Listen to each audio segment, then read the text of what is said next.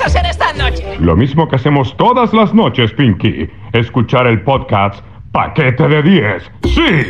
Temporada 6. Paquete de 10. El paquete de 10 está muy bueno. Tienes razón, hijo, esto está muy bueno. Paquete de 10. Temporada 6. Paquete de 10. Esto sí está de tetas. No, no, no, no, no. El paquete de 10 me encanta. No, no, no, no, no. ¡Paquete de 10! Oh, sí, maravilloso. Vamos a oír el paquete de 10. Así es. ¡Son lo máximo! Este es el podcast Paquete de 10, vieja. Hice todo lo que dijeron que un chico no podía hacer. A Ciudad Almeja, vencí a los cíclopes, viajé con Hasselhoff y recuperé la corona del rey. Muy bien, ya te entendimos. Así que sí, soy un chico y también soy un chiflado y un sonso y un cabeza de chorlito. ¿Qué pasa aquí? Pero sobre todo, soy... ¡Ey, cálmate! Soy- ¡Tranquilízate! soy- ¿Qué pasa? ¡Soy un cacahuate!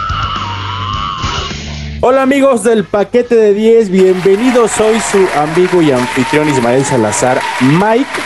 Desde el fondo del bikini, no me van a, ahorita todavía van a ver quién tenemos. Los que ya están en, YouTube viéndonos ya saben a quién tenemos de invitado. Ya se imaginará los que también están en Spotify y en todas nuestras redes auditivas. Gustavo, como ya saben, este, siempre teniendo sus ocupaciones con tantos y tantos amantes y queridos que tiene por todos lados, siempre anda este, corriendo y ahorita se integrará en lo que va de la transmisión. Ya saben, pónganle aquí abajo sus, sus respectivas zapes y mentadas de madre, se valen. y este, nuestro invitado es un super personajazo de, de, de varios personajes que han sobrevivido a los otros que somos de infancia noventera, más o menos yo creo que andamos por ahí igualitos, Luis. Entonces, ahorita te presentamos con todas, con, todas las que te mereces. Y sin más preámbulos, amigos, yo creo que la mejor forma de, de- de presentar a nuestro invitado es como el cacahuate de los cacahuates. El número uno, el gran Luis Carreño, Bob Esponja. ¿Cómo estás, Luis? Bienvenido al paquete de 10. ¿Qué onda? No, Mike, por Dios, feliz de estar aquí con ustedes, eh, muy contento, gracias por, por esta invitación a Paquete de 10, es un espacio que está creciendo mucho, ¿no? Y, y, Ahí pues, la llevamos. Sí, ahí sí, sí. poco a poco, ¿no? Me encanta compartir y aparte que, que pues, como bien sabes, tengo una, una relación bien, bien intensa, ¿no? Y bien profunda con México, siempre voy. Este, hoy, hoy justamente en redes sociales estaba anunciando que ahorita en, en julio, ya falta poco, Vas para León, ¿no? León, Voy para León, voy para León, sí, y, y ese mismo mes voy también a Campeche. Ah, no manches, mano. Yo creo que te voy a tener que alcanzar ahí, porque obvio te voy a tener que dar tu, tu- tu tacita aquí del paquete de 10, a ver cómo nos Será vemos, todo ¿no? un placer, será todo un placer. Y si no, pues en una piña en el fondo del mar o algo así, ¿no? Dice la Ah, canción. ¿tú, tú estás ubicado en qué zona? Este, nosotros somos aquí en el Estado de México, eh, por la Ah. capital, por la Ciudad de México. Ah, pues entonces ya andamos. me podrás ver en noviembre en Coléctica. En Coléctica, vamos a estar en Ciudad de México. Ahí está. No, hombre. En noviembre voy por mi taza. Perfecto. Y tu playera también, ¿por qué no? Digo, ya que estás por acá.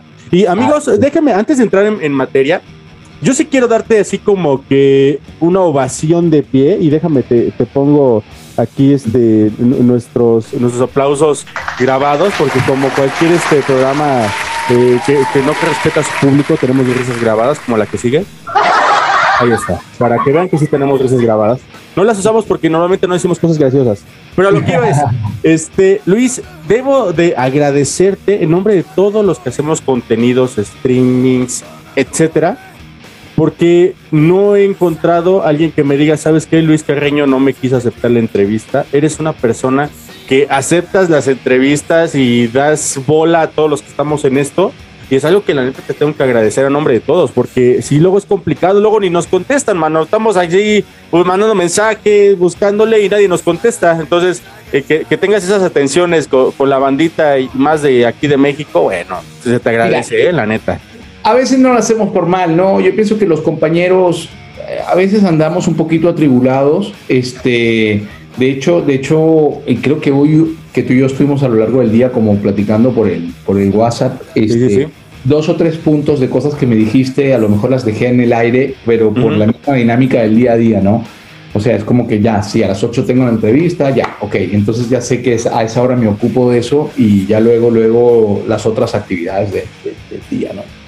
Entonces, a veces es por eso, ¿no? No es porque, no creo que, que muchos compañeros eh, no...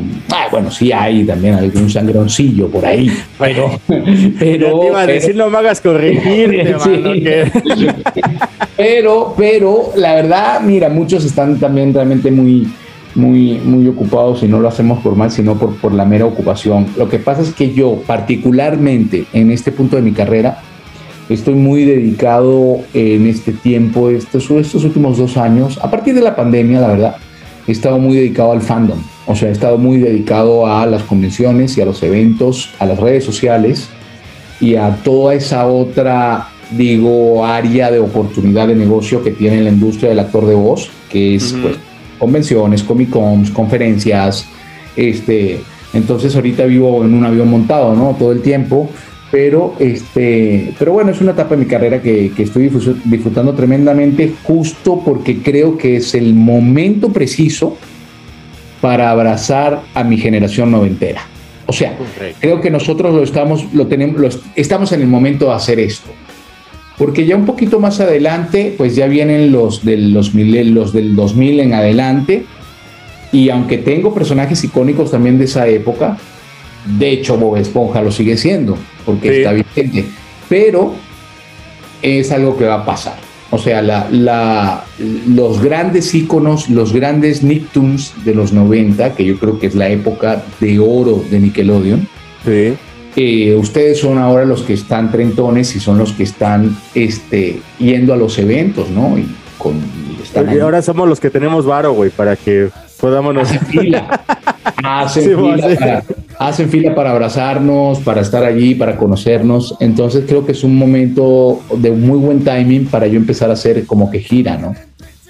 Claro, sí, y, es algo que lo, comentábamos con, con, con Patti en su momento, con Orlando también lo comentamos también en, su momento. Es algo que, que inclusive también tú lo comentas en alguna de tus entrevistas que, que, me di a la tarea de, de revisar, este, que salieron del anonimato.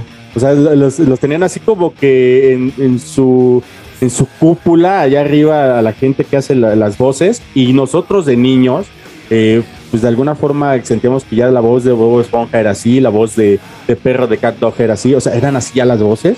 Pero ya cuando conoces a Luis Carreño, ves la calidad de persona que es, no manches, la neta, le, le dan un giro, envuelve en todo lo que es este, la experiencia de conocer al actor de doblaje. Eso es algo raro, que, es wow. raro, eh, es raro, fíjate querido, La- hay porque, porque se, se, hablen, se abren dos rutas, ¿no? Antes era un solo camino, antes era el camino de tu personaje.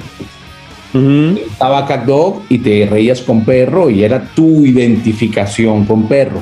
Pero cuando tú conoces al actor de voz que hace perro y lo conoces o empiezas a seguirlo por redes sociales y empiezas a involucrarte con tu vida, ya son dos líneas de fanatismo. O sea, apoyo al personaje con el que yo crecí, pero a este, que es la voz del personaje con el que yo crecí, el güey me cae bien y también soy. Entonces se abre otra, son y dos caminos que se terminan uniendo, ¿no? Porque todo empieza por lo mismo, por Sí, los personajes que marcaron nuestra infancia. Sí, no, y personajes, te pongo el ejemplo este de, de Cat Dog o Max Steel, también otro de los personajes que tú tienes, que y eso ya es como más de millennials, ya son más chavos un poquito más jóvenes, de por ahí de los 2000, por ahí ellos ya son así como los que se emocionan al escuchar Max Steel. Yo, francamente, no me gustó nunca mucho Max Steel, soy, soy bien honesto contigo. Pero este, hablamos de, de personajes que de alguna forma eh, marcan un- una etapa tal vez corta, pero tenemos que también llegar un momento a hablar del personaje de personajes, que es Don Bob Esponja, que es un personaje que lleva ya más de 20 años interpretándolo, ¿no? Si no estoy mal enterado. 22 Y que- años este año. 22 años este año, fíjate. Y creo que si no mal recuerdo, desde la temporada 2 estás interpretándolo a Bob Esponja, ya lleva bastantes temporadas, ha incursionado en muchísimas este, ambientaciones y ha trascendido porque ha sido el único personaje de los Nicktoons que bien mencionabas hace ratito que, que ha, ha prevalecido. No, es el único que sigue vigente a la fecha. Es el único que sigue vigente y no solo sigue vigente, sigue este Ah, Innovando, ¿no? También eh, es. claro, eh, como sigue siendo el protagonista, de- eh, el líder, ¿no? De la manada. Para Nickelodeon, es como, como me decía una vez un chico, es el Mickey Mouse de Nickelodeon. Eh, eh, y es así, ¿no? Más o menos. Eh, y- y es cierto, ¿no? Este, y pues, eh, lo- mira, yo he hecho, a mí me gusta mucho cuando la gente recuerda, como tú acabas de recordar a Max Steel, como acabas de recordar a Perro. O sea, a mí me gusta mucho cuando la gente recuerda otros personajes. Eh, los príncipes de las películas de Barbie son súper queridos. Este, el mismo Doctor Who, este, bueno, más recientemente tenía ahí de My Hero Academia un doblaje muy polémico, pero, pero interesante. Y, eh, pero Bob Esponja se lo traga todo. Esa es la verdad.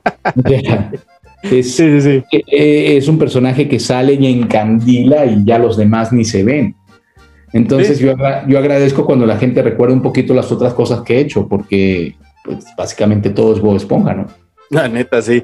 Pero a ver, entremos un poquito, Diego. Ya, ya, ya nos dimos este el gusto de fanearlo un ratito. Ya, ya, ya vieron que es, es la voz de Bob Esponja. Ahorita vamos a hacer que nos platique un poquito de acerca de lo que es Bob Esponja, como Bob Esponja, sí lo vamos a hacer. No te quiero como que saturar de eso, mano, porque la neta, eh, he visto muchas entrevistas este, tuyas y casi todos, a ver, ¿y cómo diría Bob Esponja esto? Y así, y- ya llega un momento que, que no conocemos y aquí en el paquete de 10 buscamos de alguna forma este, darle da- a nuestro público la experiencia de irnos un poquito más allá de lo que es el personaje en sí, porque tenemos este, bastantes seguidores en muchas partes del mundo, gracias a Dios hemos este, crecido tremendamente en estas seis temporadas que llevamos del paquete de 10.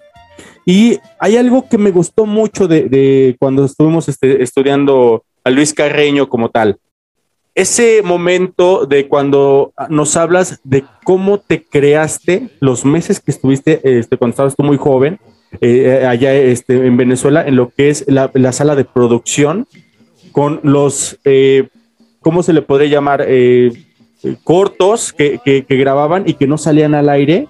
Platícanos un poquito cómo era eso, cómo era en, ese- en- en aquellos entonces, este, en, en los tempranos noventas, de que tú hacías ese tipo de ejercicios, qué eran, cómo se manejaban, qué onda con eso. Bueno, cuando yo comencé en 1992, este, no había curso alguno de doblaje. Ok. Habían de locución. De locución, sí. Pero lo que era hacer una formación, un curso, un lugar donde formarse como actor de doblaje, no existía. En ese tiempo lo hacían las empresas. Los mismos estudios lo hacían. Destinaban un tiempo, destinaban un recurso humano para formar. Y la formación no era más que simplemente grabar, hacer el trabajo.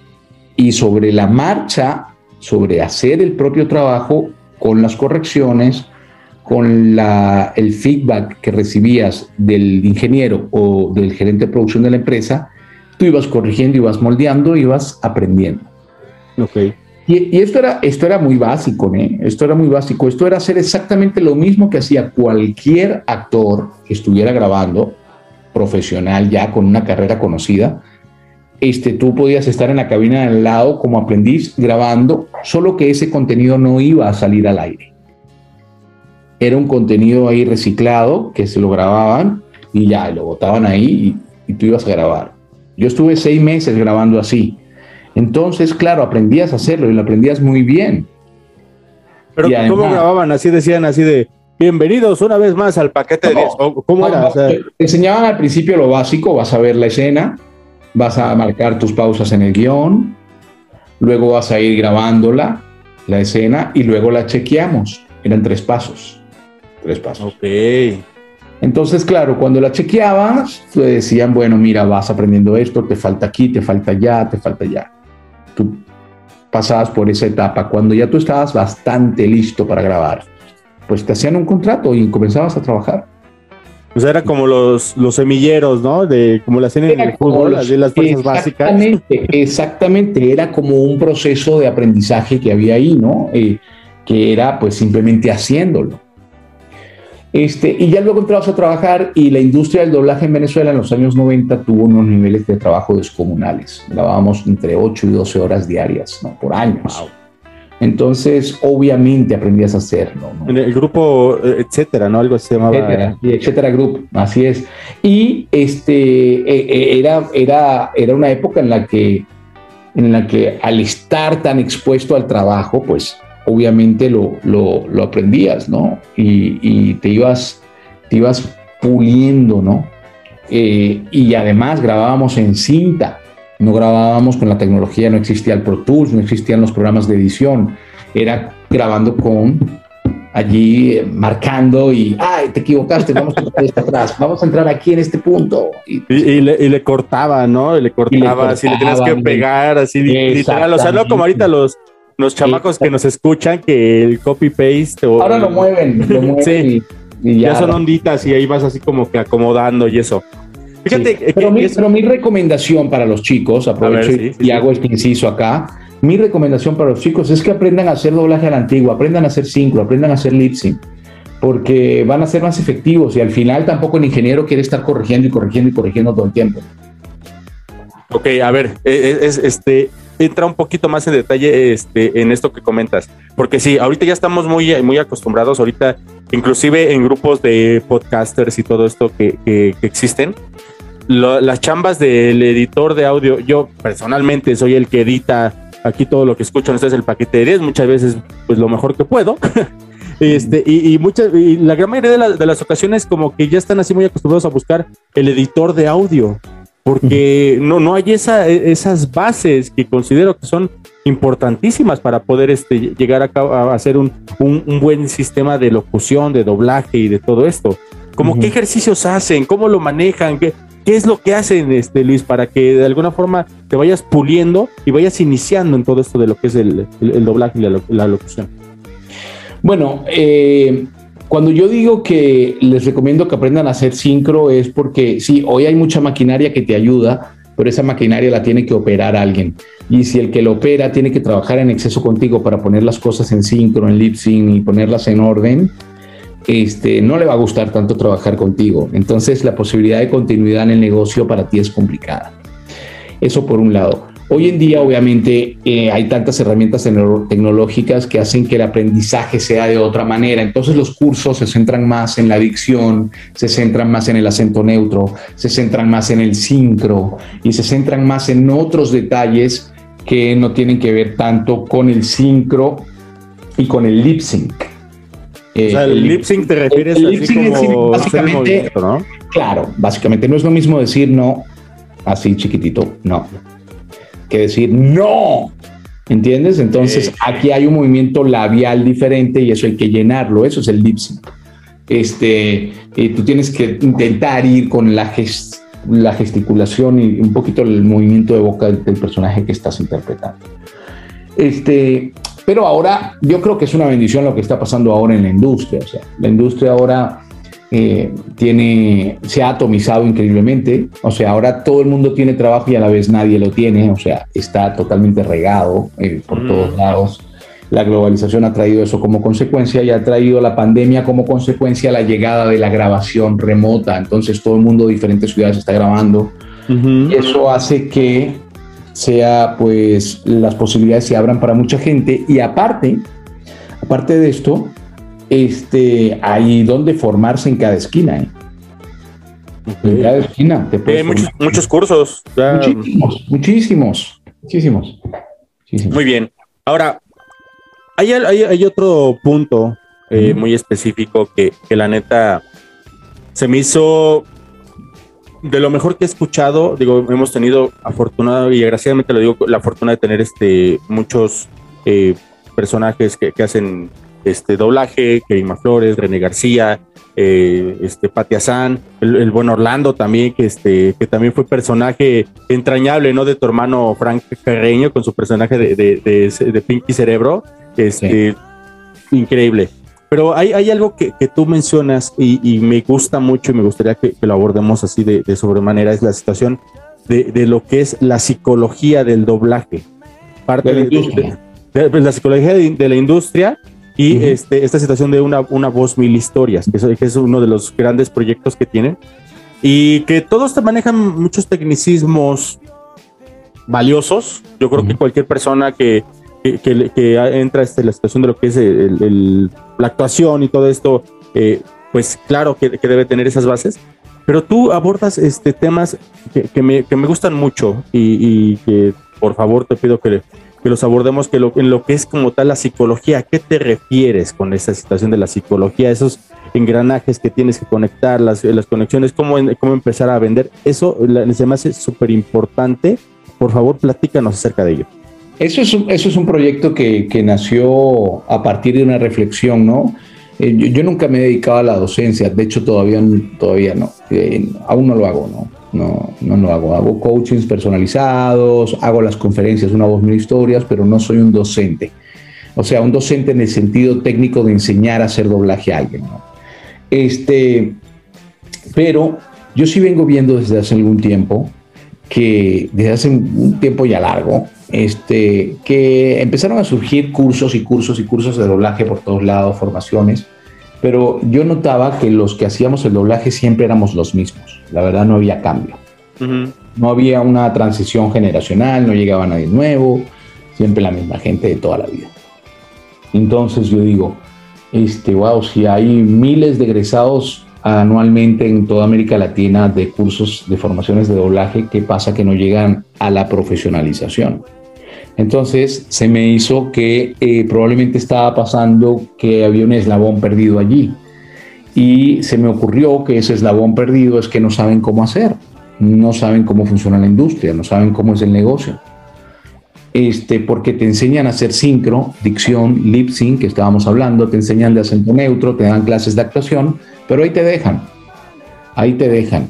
¿Y cómo trabajo? ¿Dónde consigo trabajo? ¿Quién me da trabajo? ¿Cómo es?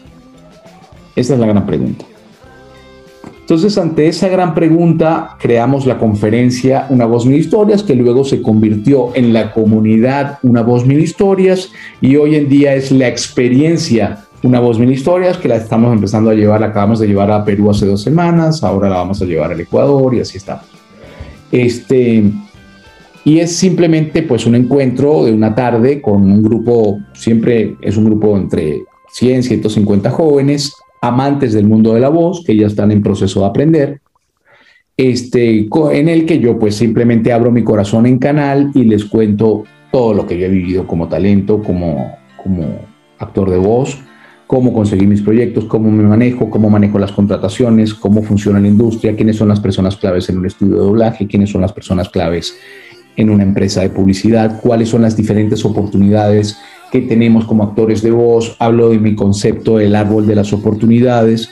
El árbol de las oportunidades no es más que un árbol cargado de ramas eh, cuya polivalencia de parte del actor le permite tener ingresos sostenibles de- desde varios puntos, desde tener un podcast como tú lo tienes, desde ser un actor de doblaje, desde ser un locutor publicitario, desde ser un actor de televisión, un actor de teatro, un actor de cine, un narrador de audiolibros, un locutor comercial, un locutor de radio, un narrador de fútbol, todo el abanico del árbol de las oportunidades. El actor polivalente que puede desempeñarse en todas esas áreas probablemente podrá hacer de su carrera una carrera muy sustentable y muy rentable.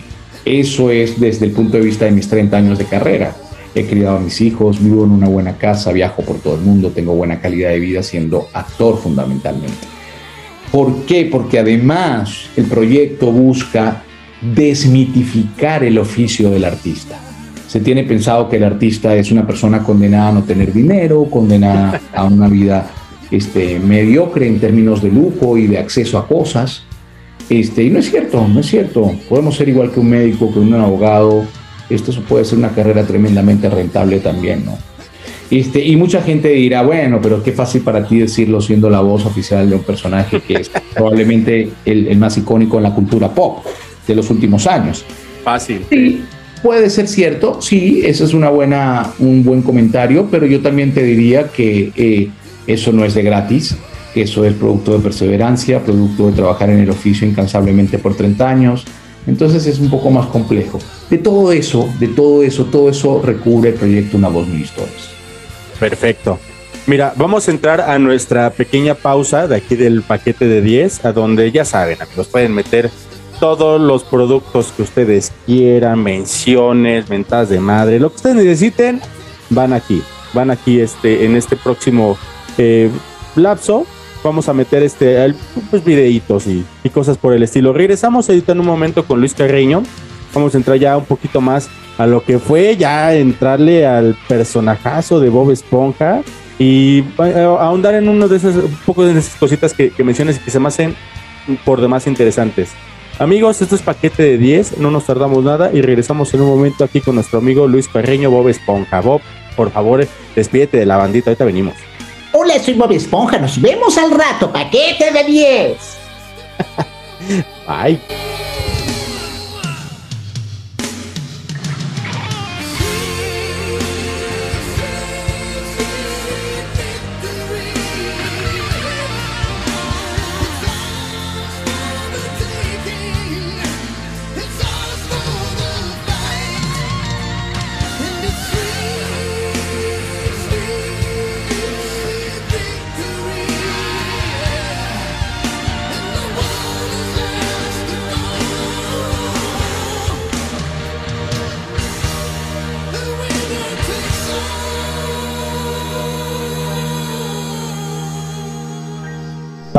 De 10. Yo rompí mis pantalones y pensé que todos me querrían por montones, pero lo arruiné. Fui un idiota sin razones. Ahora ella no querrá salir conmigo nunca más, solo porque rompí mis pantalones. Cuando Larry el forzudo apareció, Bob en payaso se transformó y nadie más quiso bailar con el que rompió el calzón. Amigos, bienvenidos de vuelta una vez más aquí al paquete de 10. Andamos aquí con nuestro amigo Luis Carreño, la voz oficial de nuestro amigo también Bob Esponja, que vive en, en una piña en el fondo del mar y ya saben la canción cómo va. Este, lo que acabamos de escuchar es un poco de, de una de las canciones que también eh, me, encanta a mí todo lo que es la, la música que lleva ahí Bob Esponja. Esta canción que estamos escuchando ahorita era, era la de cuando se le rompe el calzón a Bob Esponja, que es una de cuando, cuando está con harinita y que... Pantalones rotos, sí. Pantalones rotos, sí, esa mera, no, hombre, buenísima, buenísima rola, que, que trae mucho sentimiento, pero, no, hombre, es... es me- déjame entrar un poquito en lo que todo, toda esta situación de lo que es el- la cultura detrás de Bob Esponja. Y si me lo permites, a lo mejor un tema un tanto polémico, para mi gusto, que es la situación esta de cuando quisieron meter a la situación de Bob Esponja eh, eh, en lo que es su eh, gusto tal vez sexual, que no entiendo, pues, es, es- es un sinsentido tomando en cuenta que es una, una esponja y, y tiene su, su, su su reproducción es eh, sin necesidad de tener una pareja, o sea, no entiendo, pero eh, hubo muchos comentarios y me gustaría saber un poquito tu opinión acerca de eso, de que decían, bueno, es que la, única mujer ahí en, fondo de bikini era esta arenita, eh, siempre está como que muy pegadito con Patricio Estrella, con, con, con Calamardo, este, y llegó un momento en que trataron como de, de ponerlo, es, es, es- es mi apreciación, espero no estar diciendo ninguna tontería que, que ofenda a alguien, pero sí como que quererlo este, eh, enfocar a la situación de la comunidad LGBTIQ más. Y en un momento dado hasta poner como que Bob Esponja era un tanto tal vez gay, tal vez asexual, tal vez pansexual, no lo sé, no, no me quiero atrever a decir un, un comentario fuera de, pero sí eh, como que sentí que mucha gente empezó a manejar como que Bob Esponja ya no era para niños, sino que era para adultos. Y se me hizo una barbaridad, o sea, porque realmente maneja temas de todo tipo. O sea, ¿qué, opinión te merece todo este movimiento que circuló a este, al- alrededor de Bob Esponja y, en toda la popularidad que, que tuvo este, este tema de que qué tanto Bob Esponja es para niños o no, qué tanto es tal vez gay, tal vez no? ¿Qué onda con eso? ¿Tú cómo Es ves? que ahí está la respuesta, justamente lo que tú dices, qué tanto es para niños o es para adultos, Eh, qué tanto esto, qué tanto lo otro. Bob Esponja es para todos, Bob Esponja es para todos, Bob Esponja es para niños, adultos, Bob Esponja tiene seguidores. Mira, yo en la mesa de firma de autógrafos en las convenciones viene la mamá y dice, yo quiero mi firma porque yo soy fanática de Bob Esponja y ahora que, y también quiero que le des una firma a mi hijo porque también he aprendido a ver Bob Esponja, o sea, eh, Bob Esponja ha entretenido a diferentes generaciones, entonces no hay absolutismos en cuanto a que es para niños nada más o que es para adultos nada más, no todo lo contrario, es un personaje para todos. Eh, eso en primer término. Y el tema eh, en cuanto a la Bob Esponja tiene un ideal de tolerancia, de respeto a lo diferente, de amor a toda prueba por el prójimo, por el que me acompaña, por el que me quiere y el que no me quiere. Este absoluto, absoluto la respuesta de Bob Esponja ante el indiferente, que es un, el caso de su relación con Calamardo es amorosa, es amorosa igualmente. Entonces Bob Esponja es amor, Bob Esponja es todo lo que tenga que ver con eh, principalmente amor, inclusión, respeto por el diferente, este, amistad, unos valores de amistad profundamente entrañables, su relación con Patricio, su relación con su mascota Gary, en general con todos los personajes. Inclusive, eh, si me permites ahí como acotar también dentro de lo que comentas, eh, ese eh, don cangrejo que todos tenemos como jefe, ¿no? Digo, ahorita que está muy, muy de moda este, el mundo godín, de que todos tenemos un, un jefe avaro que no quiere darnos, inclusive y, la forma en cómo el Bob Esponja lo, lo toma, con una alegría siempre amando lo que hace, sus cangreburgers, o sea, toda esa profundidad, quiero pensar que es muy a propósito, porque la neta es algo que, deja muy buenas lecciones, no importa la edad en la que lo estés viendo y lo estés escuchando. Así es, es absolutamente un mensaje conciliador de bondad, de crecimiento, de unión y de tolerancia. Respeto al diferente, lo repito. eso es, cuando me preguntan eso que tú me acabas de preguntar, eh, pues mi respuesta es, Bob Esponja es todo, Bob Esponja es amor, es cariño, es afecto, es respeto por el otro entonces, bueno, cada quien que lo ponga donde lo quiera poner en ese escenario, ¿no? Este. Sí, no, y bueno, déjame eh, inclusive tal vez un poquito eh, regresarme a lo que son tus orígenes, porque me surge la duda, así como nos vino a platicar este Orlando, que cuando nos dijo que, que su personaje de cerebro dijeron tiene que tener una voz profunda, pero tiene que ser tierno. O sea, las características del personaje, ¿cómo fueron las de Bob Esponja? ¿Cómo te dijeron que tiene que ser? ¿Tiene que ser muy gritón? ¿Tiene que ser agudo? ¿Cómo fue? Bueno, siempre es agudo, ¿no? Recuerda que Bob Esponja es aquí arriba. Hola, Calamardo. Hola, Calamardo. ¿Qué es eso? Eh, allí un poquito, ¿no? Eh, eh, es Bob Esponja es la respuesta también a una era de una era que comenzó con series como Vaca y Pollito, como Los Castores Cascarrabias, como como eh, Perro, eh, Cat Dog también. Este, son series vertiginosas, rápidas, de mucho ritmo. Bob tiene su, está un poquito más equilibrado, creo yo. Tiene momentos tranquilos y tiene momentos también de mucho ritmo. Entonces sí creo que es una serie, es una serie que, que es un personaje que al principio pues me demandó mucho físicamente, me sigue, ahora más, porque ya no soy el mismo muchacho este, pero es muy demandante físicamente. para que no estén jodiendo los, los fans de que es que Bob Esponja ya no soy tan agudo, güey. Este, no manches. No, y, sabes que ahorita que traes eso, que también es un tema no polémico, pero es muy recurrente en redes sociales, ¿no? Es muy recurrente. Ayer tuve un TikTok que se había realizado brutalmente, yo creo que ya va como por dos millones y medio de views y pues está lleno de comentarios, ¿no? Y mucho, hay un comentario muy recurrente en mis redes sociales que dice, este, eh, ya no es ¿por qué cambiaste la voz? Ya no es la misma voz. Y mi respuesta, me gusta cada vez que tengo la oportunidad de darla para que más gente la pueda difundir entre las diferentes audiencias. Este, no, yo no cambié la voz. Tú, tú, el que cambiaste eres tú como espectador. Porque al, eh, si tú, mira, me pasó recientemente con He-Man, que era una un cartoon icónico para mí. Este, lo volvieron a sacar en Netflix. Este, y cuando vi el nuevo producto,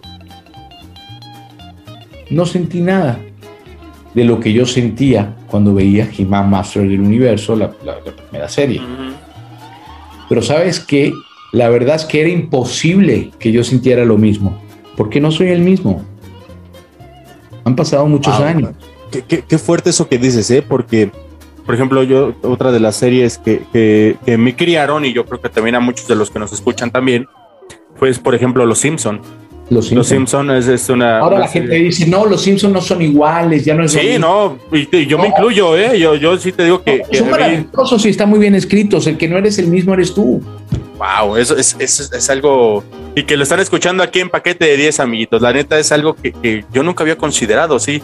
Muy seguramente el que cambió, pero ¿por qué entonces cuando escucho eh, los eh, episodios de Los Simpsons de las temporadas 3, 5, 10, etcétera, o Bob Esponja, inclusive en sus primeras temporadas, ahorita no dan la misma magia. A mí me, dan- me, dan- me siguen gustando las primeras temporadas, pero las de ahorita ya no. O sea, ¿en qué se basa eso? Para mí se basa en que eh, la persona que lo veía, el criterio que tenía y la estructura mental que tenía hace eh, 15 años no puede ser la misma persona que es ahora. Y cuando lo ve, ah, ya no me divierte tanto. O sea, no toda, la, no toda la vida nos vamos a reír con Chabelo, ¿no? Yo creo que ya después, ya, ya después a cierta edad ya vamos a decir como que "Mm, ya no me río tanto. Uy, esto que acabo de decir, pues, pues, pues, me puedo tirar a México No, entero. sí. No, yo, yo admiro, yo admiro Lo mucho. bueno es que no dijiste del chavo del 8, güey, porque No, no lo diría porque ese sí no sé qué hizo, pero me río igual. sí, sí, sí, real- realmente, sí, pero bueno, ok, gra- gracias, digo, es algo que, perdón, eh, me decía, este, ya no me dijiste cuál era el, el eh, cómo te pidieron a Bob Esponja, o sea, así intenso arriba, todo eso, pero ya lo, lo que era la voz aguda, Bueno, al alegre todo el momento, ¿fue tuyo o así te lo pidieron? Claro, yo, yo, lo- yo le fui poniendo cosas como la risa. La risa es nuestra, es latina, es única. No la tiene ningún otro Bob Esponja en el mundo, que es ese. ¡ah! Es único, es nuestro. Eh, se lo puse al personaje eh, como, como, como ese, ese, ese- ese ingrediente adicional. Y ya luego eh, eh, sí me he ido acercando con el tiempo a Tom Kenny. Y te voy a explicar por qué me he acercado tanto a Tom Kenny. Tom Kenny es la voz de Bob Esponja en inglés para los que no lo sepan. Sí. Me he ido acercando a Tom Kenny porque Tom Kenny era un gran amigo de Stephen Hillenburg, que lamentablemente no pude conocer y es el creador de la serie de Bob Esponja. Entonces, este, no tuve chance, no tuve chance y lo lamento muchísimo. Me hubiese gustado darle las gracias y darle un buen apretón de manos y decir, oye, sé que le cambiaste la vida a millones de personas con tu personaje, pero a mí, a Luis Carreño en particular, o sea, la recambiaste, ¿no? O sea, ser la voz de este personaje cambió mi vida y la de mi familia de una manera muy, muy fuerte. Entonces, este, cuando hago la reflexión de la cercanía de Tom Kenny con, con Stephen Hillenburg, la amistad que tienen, que trabajan el personaje desde su némesis, desde su nacimiento, yo dije, eh, Tom tiene que tener una comprensión del personaje muy profunda. Este, entonces hay que escucharlo, hay que revisar lo que él está haciendo con el personaje y tenemos que hacer el trabajo de tomar cosas de la referencia original y ponérselas a la referencia hispana, latina, porque, porque este señor habló mucho con Stephen Hillenburg y Stephen Hillenburg yo no solo le estoy agradecido, sino que lo respeto mucho donde quiera que esté. Sí, no, es un genio, la verdad, eh, eh, todo lo que son los sonidos que conlleva este eh, persona- bueno, la caricatura en sí. Sí. Desde que este, ves y que Entonces sí hay- hay cierta transformación, y disculpa que te interrumpa Sí, para sí. cerrar la idea, sí hay Adelante. cierta transformación, ahora estoy más agudo, más en los tonos altos, este, antes tenía a veces más graves el personaje, era menos aniñado puede ser, pero, pero yo pienso que es algo muy ligero, o sea, no es algo como para decir que le cambié la voz al personaje, porque para empezar que es la misma garganta y son las mismas cuerdas vocales, entonces, este... Pero mira, cuando tú estás interpretando un personaje tan mediático, tan poderoso, tan grande, tan expuesto, siempre va a haber gente que va a decir ya no le sale, siempre va a haber gente que va a decir ya no es la misma, siempre, siempre, siempre. Sí, claro, claro. Oye, entonces podríamos este, entender que Bob Esponja ha sido tu personaje más complicado o tienes algún otro que tú digas, híjole, este cómo lo sufrí, cabrón. Starscream en Transformers lo sufrí mucho porque cuando lo audicioné le puse una voz que me salió y me pareció que estaba bien. era así como, acabaré con los Decepticons. Era una cosa así, me estaba haciendo mucho daño en la garganta cuando lo hacía, pero yo pensaba que era un personaje que no iba a tener tanta participación en la serie. Y después vi, me dijeron, ah, mira, sí, te seleccionaron. Y después hablaba una barbaridad. y me metí, caí en la trampa y la pagué. ¿Cómo te cuidas tu voz, Luis? Para que aguantar así esas. Porque supongo que debe ser maratónica las, las, las, las grabaciones de voz, supongo cuando hacen películas o. Mañana voy a hacer voy a hacer episodios casualmente. Bueno, esto no sé qué día va a salir, pero al momento que estamos grabando este episodio, Ajá, sí. mañana voy a, voy a grabar de voz. Este ¿O ¿Cómo le ejercitas, güey? a ver, Porque- como no soy, no soy cabaretero, no soy hombre de la, soy hombre, de- sí soy hombre de la noche, pero en casa. O sea, soy una persona que me gusta la bohemia, pero tranquila, ¿no? La bohemia tranquila en casa. Este, en el día a día tomo agua al clima, no tomo agua fría. Este, sí, cuando ya me tomo un cóctel o algo, pues obviamente eso sí tiene hielo y eso es otra cosa Pero no es lo común. Eh, tomo agua, agua al clima. Y si estoy, por ejemplo, el otro día me llevaron a, en, un, en un evento, me llevaron a cenar un sitio donde la música estaba, pero es que no, y además nos sentamos ahí al lado de la corneta, ¿no? Entonces, de, de entrada me senté y les dije, miren, disculpen, van a creer que soy antipático, pero pues no voy a hablar, no voy a hablar porque aquí no puedo. Porque ese ejercicio de andar hablando sobre la música, es ese tipo de cosas que te desgastan y te hacen daño. Y ahorita que comentabas este, de que eres una persona de, de- de tu casa y eso, ¿qué le gusta hacer a Luis Carreño este, en sus ratos libres? Digo, sabemos que eres una persona de familia, tienes a tu nena, este, pero ¿qué te gusta hacer a ti como tal? O sea, ¿qué te gusta? ¿Videojuegos, juegos de mesa? ¿En qué pasas tu tiempo libre? Mira, mi tiempo libre eh, soy eh, eh, bastante sibarita. Me gusta mucho el tema de este, la gastronomía. Invierto mucho en eso. Eh, No vais a decir que cangreburgers, güey, porque ahorita ya se cae no. esto, cabrón. No, no, no. Sí como hamburguesas, las amo, ¿no? Este, pero sí me gusta, yo le meto plata a los restaurantes ah, para conocer gastronomía. Cuando viajo, a veces viajo solamente a comer a lugares. Este, también me gusta mucho el mundo de los destilados, los, los, los whiskies de una sola malta, ese tipo de cosas. Este, y, eh, y soy fanático de mi familia, la verdad. Tengo dos hijos. La, la chiquita, la nena, es la que más ven porque es la que está Ajá, sí, sí. estoy criando ahora, pero tengo un hijo, un hombre ya grande, este, y mi hijo Sebastián, que también es parte, siempre está con nosotros cuando puede, porque no vive en la misma ciudad que yo. Este, y, mi esposa, ¿no? Mi familia, sí, soy una persona, o sea, yo termino los eventos y rápido a la casa y, y siempre estoy en, la casa con la familia, sí. Ese es el, el- el- hobby más grande. no es un hobby, es un modo de vida. Me comentas el que ya llevas 30 años ya de carrera en todo lo que es esto. Si tú tuvieras la posibilidad de hablar co- con, Luis Carreño joven que estaba ya este, en Venezuela y haciendo sus primeros pininos, ¿qué le dirías? ¿Por dónde le dirías que se fuera y por dónde no? Este, ¿sabes qué? Le diría, haz todo como lo has hecho. La verdad que sí. Porque con las fallas y los aciertos, que siempre hay, primero que por el camino que te metas va a haber fallas y aciertos. Eso, Ah, eso ya está garantizado porque es intrínseco en el ser humano, equivocarse y acertar.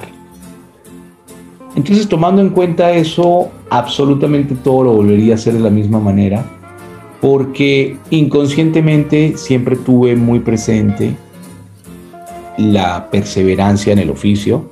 En el caso de lo profesional, siempre dije, no, este, si no había teatro que hacer, pues buscaba hacer doblaje. Si no había ni teatro ni doblaje, hacía publicidad. Si no había ni publicidad, ni teatro, ni doblaje, hacía televisión.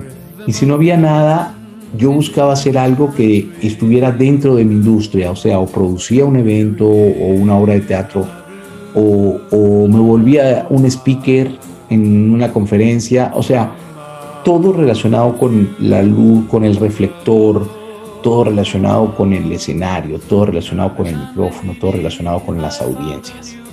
Y eso me ha traído muchos beneficios a lo largo del tiempo, porque construyes una carrera sólida, con credibilidad, la gente te conoce en diferentes lugares, en diferentes ámbitos de la industria, porque dice, pues este es un hombre de la industria, ¿no? O sea, este es un hombre de, que trabaja, que vive de esto, que forma parte de esto.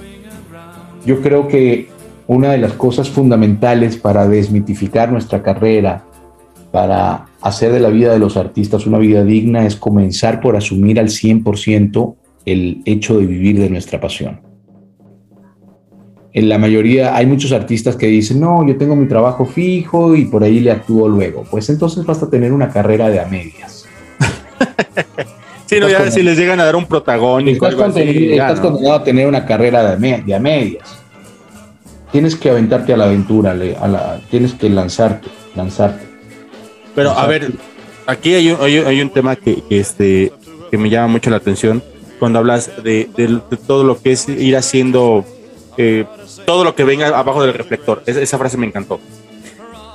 Pero, ¿cómo eh, sorteas todas esas, eh, vamos, situaciones, eventualidades en las cuales no hay dinero de por medio, en las cuales no te pagan, que tu único pago es la experiencia ¿Cómo las vas a ¿Cómo les vas dando ese valor? Porque eso ya, ya, ya, ya, ya este, tienes algunos años encima, ya dices, ah, mira, ¿por qué hice esto pro bono? Tal vez, este, por de alguna forma llamarlo, me trajo esta experiencia y me esté dando esta consolidación, pero cuando estás joven, no lo ves. No tienes, este, no tienes esa visión, es difícil, claro. ¿Cómo, claro. ¿cómo lo, y, cómo y lo me vas quejaba y la sufría, ¿no? Me quejaba y la sufría, claro. Y, y sí, estuve bastante pegado al cuero o sea, muchas veces no, no tenía, no tenía, no tenía dinero, ¿no? O sea, eh, me acuerdo mucho, yo, yo me, eh, soy un padre divorciado en mi primer matrimonio, ¿no? este, uh -huh.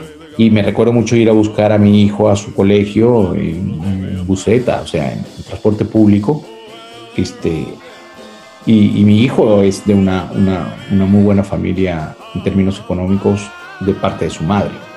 Entonces tuve que, o sea, él, para él era como que, bueno, pero ¿cómo es esto, no? Y bueno, mira, esto es lo que hay, tu papá es actor y así que aviéntatela, ¿no? Bueno, su mamá es actriz también, ¿no?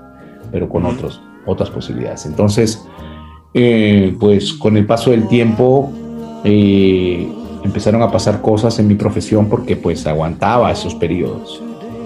Que este, en una oportunidad me, me descubrió un, un, importante productor de, de publicidad estábamos a finales, a principios, en el 2000 aproximadamente, este, que me descubrió y me empezó a utilizar para unos comerciales como caracterizador y ya luego yo empecé a... Siempre, siempre fui como muy habilidoso para las, las relaciones interpersonales. Entonces empecé a tejer importantes afectos en la industria publicitaria, me fui metiendo y ya a los 5 o 6 a los 8 años de, de, ese suceso pues me volví el locutor publicitario más, más importante en Venezuela en ese tiempo. Y hacía muchísimo dinero porque eso se, se, paga muy bien y mi vida cambió radicalmente. Entonces terminé siendo yo un gran proveedor para mi hijo después. Son circunstancias de la vida que ocurren. O sea si yo te pudiera decir este, una fórmula la verdad no, no, no, no sabría decírtela pero pero sí te puedo decir honestamente que siempre estuve foco con mi oficio. Eso sí te lo puedo decir. Este, tú lo puedes ver de dos maneras. O te enfocas y dices, oye, si él pudo, yo pude, me voy por ahí, es verdad, hay que darle de frente a esto. O puedes decir, ah, no, fue porque conoció a un güey de la publicidad que lo conectó. Tú lo puedes ver de, de esas dos maneras. Y las dos maneras pueden ser válidas y ciertas pero depende del enfoque que tú le des, pues te irá de una manera u otra. Me, me, queda clarísimo que tiene mucho que ver la tenacidad de ser constante, de, de buscarse eh, enfocado, como bien lo dices.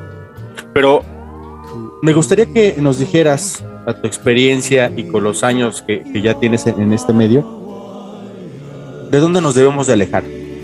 Porque sí, o sea, nos dicen, este, mira, este cuate es un buen productor, pégate con él y así, pero muchas veces son círculos muy cerrados.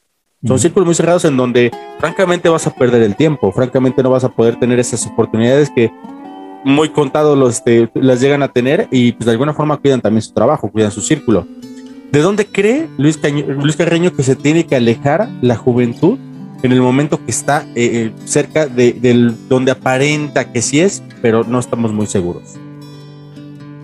Tienes que alejarte del que no tiene valores, del que no tiene un alma grande, fuerte, del que no es una buena persona de corazón, de esencia. Tienes que alejarte del que habla del otro, del que envidia al otro, del que eh, compite desde lo desleal y no desde la sana competencia. Competir no es para nada malo. Yo soy altamente competitivo como artista, muy competitivo. Yo, le yo tengo un proyecto que le abre la puerta a cientos de jóvenes pero cuando estemos compitiendo es a competir, compadre. O sea, vamos a hacerlo bien, pero competimos desde el talento, competimos desde la calidad humana, competimos desde la interpretación, desde el artista que somos. No competimos desde que yo conozco a este, que entonces yo le digo que no te dé el chance, desde que no desde ahí. El que compite desde ahí es un artista mediocre.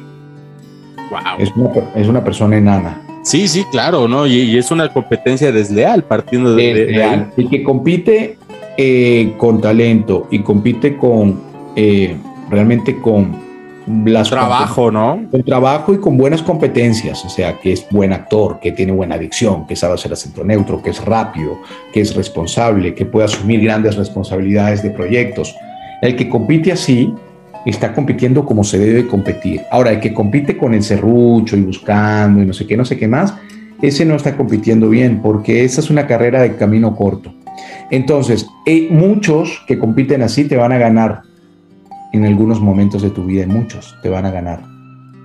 Pero más adelante en el tiempo te los vas a volver a encontrar y tú vas a tener una carrera estable y sólida.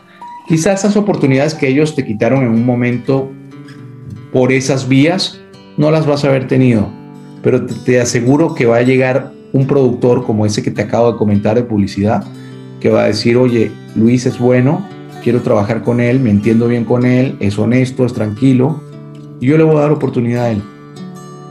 Y este, Siempre tipo va- de, y este tipo de gente saben leer a estas personas. Eso te lo puedo asegurar. Paquete de 10 presenta la más reseñada. Una sección con lo más y lo menos del cine. La más reseñada. Televisión, literatura. La más reseñada. Espectáculos escénicos y una que otra jotería. La más, la más, la más reseñada.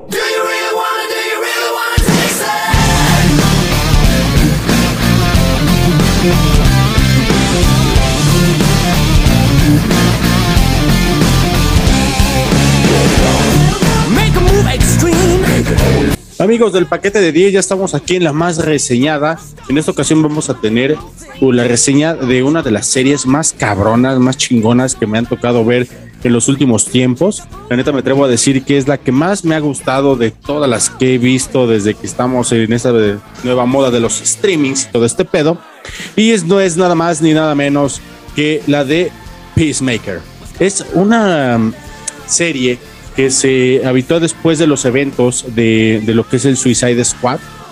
Esta película de, DC, estelarizada por eh, John Cena, dirigida por James Gunn, este, que hacen su, el papel John Cena de, de Christopher Smith, un superhéroe que tiene gran ayuda de, de su papá, que le llaman el dragón blanco dentro de la serie, y que es un supervillano, es súper racista, súper mal hablado, la neta, genial.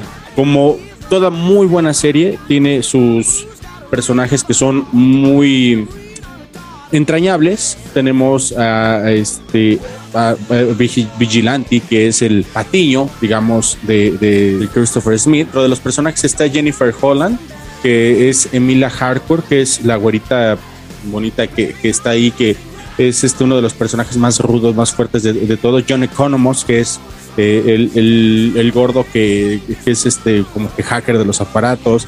Eh, Daniel Brooks, que es Leota de Bayo, que es este una de las personas que no sé por qué lo están haciendo así ya en todas las series. Coméntenme si opinan lo contrario. Pero ya veo que sí, necesariamente tiene que haber una pareja lesbiana, gay, eh, homosexual. Debe de haber algo, algo allá ahí como para que entrar de lo políticamente incorrecto. Que esta serie tal vez ni siquiera lo necesita. ¿Qué es lo más de la serie? Son los giros de tuerca que llega a ver, los entraña, lo entrañable que se pueden hacer los, los personajes, lo pueril que también son los personajes. Hay una escena que me encanta que es cuando está eh, este Chris, el John Cena, está ahí, este, nada más ahí haciéndole eh, esta, digo, sí, los voy a spoilear porque saben que de aquí también se trata de esto aquí en el paquete de 10, esta sección. También se trata un poco de spoilear. Y está a, De Bayo, eh, traiciona a, este, a Chris. Y cuando empieza a quererle hablar otra vez este, a De Bayo, a Chris. Sé que soy la última persona a la que quieres escuchar por ahora, Chris, pero no. No puedo disculparme por. sé que estás molesto, pero desde el fondo de mi corazón. Realmente lo siento. Yo solo...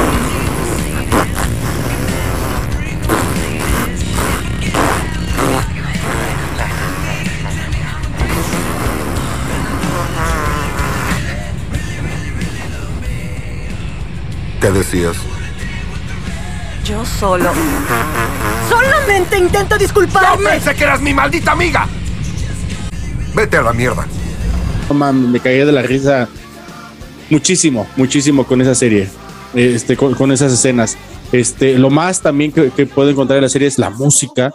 Está musicalizada eh, mucho con lo que es el glam rock, eh, una sección que la neta a mí me enamoró de lo que es el glam rock. Este, grupos como, como Wham, como We Wham, quiero decir, como Foxy Shazam, como The Choir Boys, eh, cómo lo, toma John Cena en el, en el episodio piloto eh, llega un momento en, que este, se emociona este, el, Chris de, las, de, las canciones que tiene una chava que, conoce y sí, se la coge. Digo, es, algo que también dices, ah, ok, ya vemos por dónde va la, las, escenas. Y a lo largo de, lo que es este, eh, la, serie, eh, empieza a hacerse migas con esas personas y encontrando una gran conexión con sus amigos a través de lo que son la, música. Además de esto, también eh, eh, está muy, muy, muy bien todo lo que es cómo se va desarrollando la, este, los villanos de la serie, que son una especie que se llaman butterflies, que controlan a la persona, le dan una super fuerza. Y, también digo, eso no se los voy a spoilear, pero uno de los, de los amigos de las personas que están en el escuadrón eh, que, ayudan a, Christopher Smith es un butterfly. Entonces, ese giro de tuerca también, wow, está súper impresionante, súper chingón.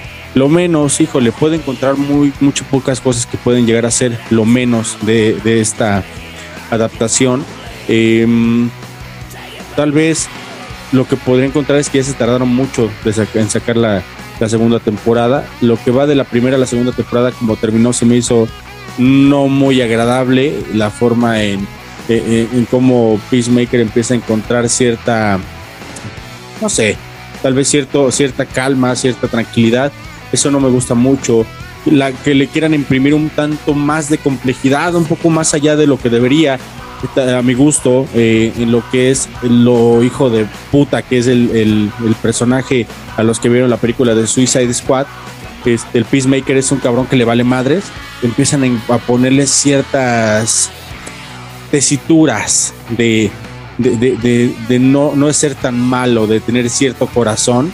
Que hay una escena que me encanta que Vigilante llega y le dispara a una familia completa para matarla por cuando Peacemaker no tuvo ese corazón porque decía que no, no estaban dentro de lo que era, lo que él hacía, etcétera. Eso es lo que a lo mejor digo, ok, quieres llevar tan allá al, personaje que a mi gusto no fue tanto, tanto de mi grado. Entonces, amigos, no se pueden perder esta gran serie que se llama Peacemaker. Está en HBO. La neta es súper genial. Es muy divertida. Me reí muchísimo. La vi dos veces sin problemas. Y neta, no se la pueden perder. Hagan de cuenta que es como un Deadpool, pero de DC.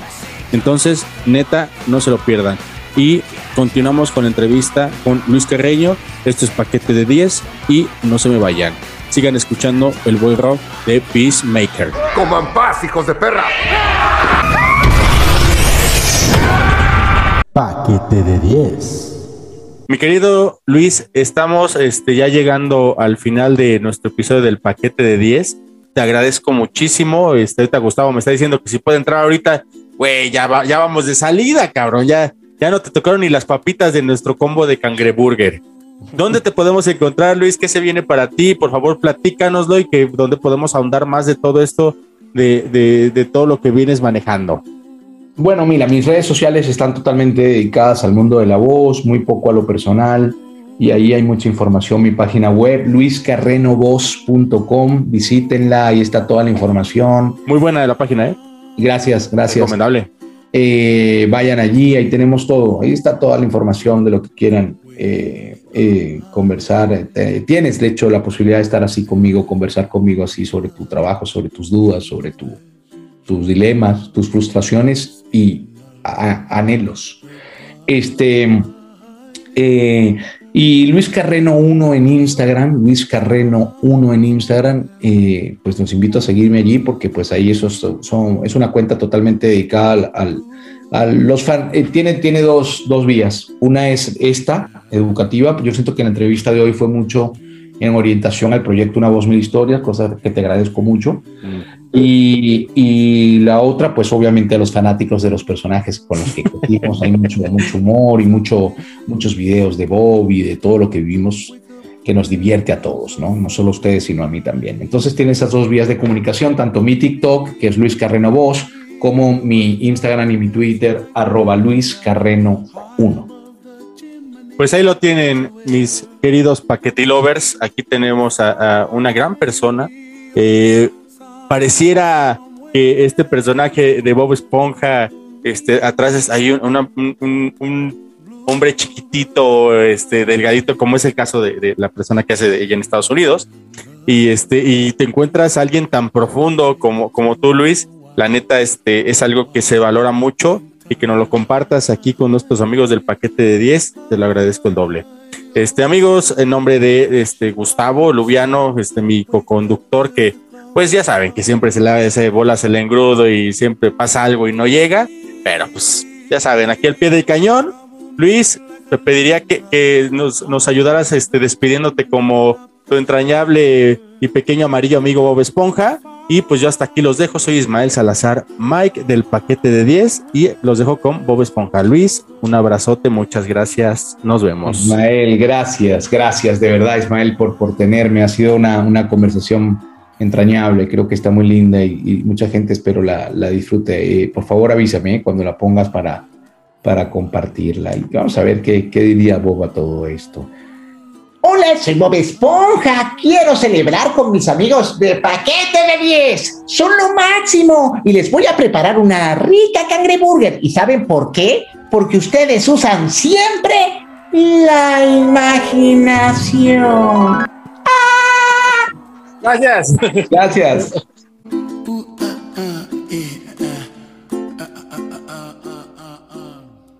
Ma, quiero escuchar más tiempo el paquete de 10. Oh, amorcito.